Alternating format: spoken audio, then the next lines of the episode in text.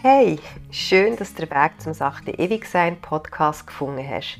Mein Name ist Sarah Kunz und in dieser Episode möchte ich gerne etwas über mich erzählen und was dich in diesem Podcast erwartet. In den wöchentlichen Episoden geht es um Geld, finanzielle Bildung, um das aktuelle Finanzsystem sowie um die Gleichstellung von Frau und Mann und wie du als Frau und vor allem als Mutter ohne Ängste finanziell unabhängig wirst. Der Sachte Ewigsein Podcast bietet Müttern einen Ort, einen sicheren und komfortablen Umgang mit dem schweizerischen Sozialversicherungssystem zu bekommen. Es geht um Wissen im Bereich der sozialen Sicherheit, aber auch um Vertrauen in dich und deine Fähigkeiten als Frau. Du wirst gleich merken, dass Sozialversicherung überhaupt nicht ein trockenes Thema ist, sondern die Grundlage der finanziellen Sicherheit. Was bedeutet überhaupt Sachte ewig sein und wie bin ich auf den Namen gekommen? ich muss ganz ehrlich sagen, unter die Dusche kommen mir immer die besten Ideen in Sinn. 8 ist meine absolute Lieblings- und auch Glückszahl. Und darum habe ich gewusst, dass ich diese Zahl unbedingt möchte in meinem Firmennamen integrieren möchte. 8 steht für mich für Leichtigkeit. Geld darf leicht in dein Leben kommen, ohne hart dafür zu kämpfen. Ewig steht für durchgehend und fürs Dranbleiben und das Wort Sein für Wachstum.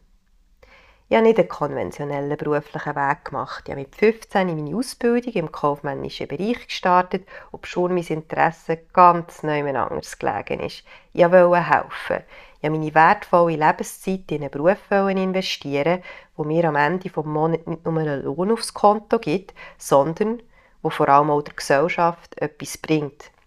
Darum wollte ich Krankenschwester werden. Heute Pflegefachfrau. Ich war damals aber noch viel zu jung und darum habe ich zuerst eine andere Ausbildung gemacht. Nach meiner Ausbildung im kaufmännischen Bereich habe ich ein Operjahr gemacht in der Westschweiz, bis ich ein Praktikum im Altersheim gemacht Das Praktikum hat mich vor sehr grosse Herausforderungen gestellt. Ich bin nämlich in den ersten acht Monaten regelmäßig mit dem Tod konfrontiert worden und habe jedes Mal extrem gelitten und es hat seine Zeit gebraucht, bis ich es geschafft habe, mich abzugrenzen. Und als ich das geschafft habe, ist auch niemand mehr gestorben. Auch nicht dann, als ich am Arbeiten war. Durch das habe ich, habe ich mit 18 durch das ich mit 18 daheim bin ausgezogen,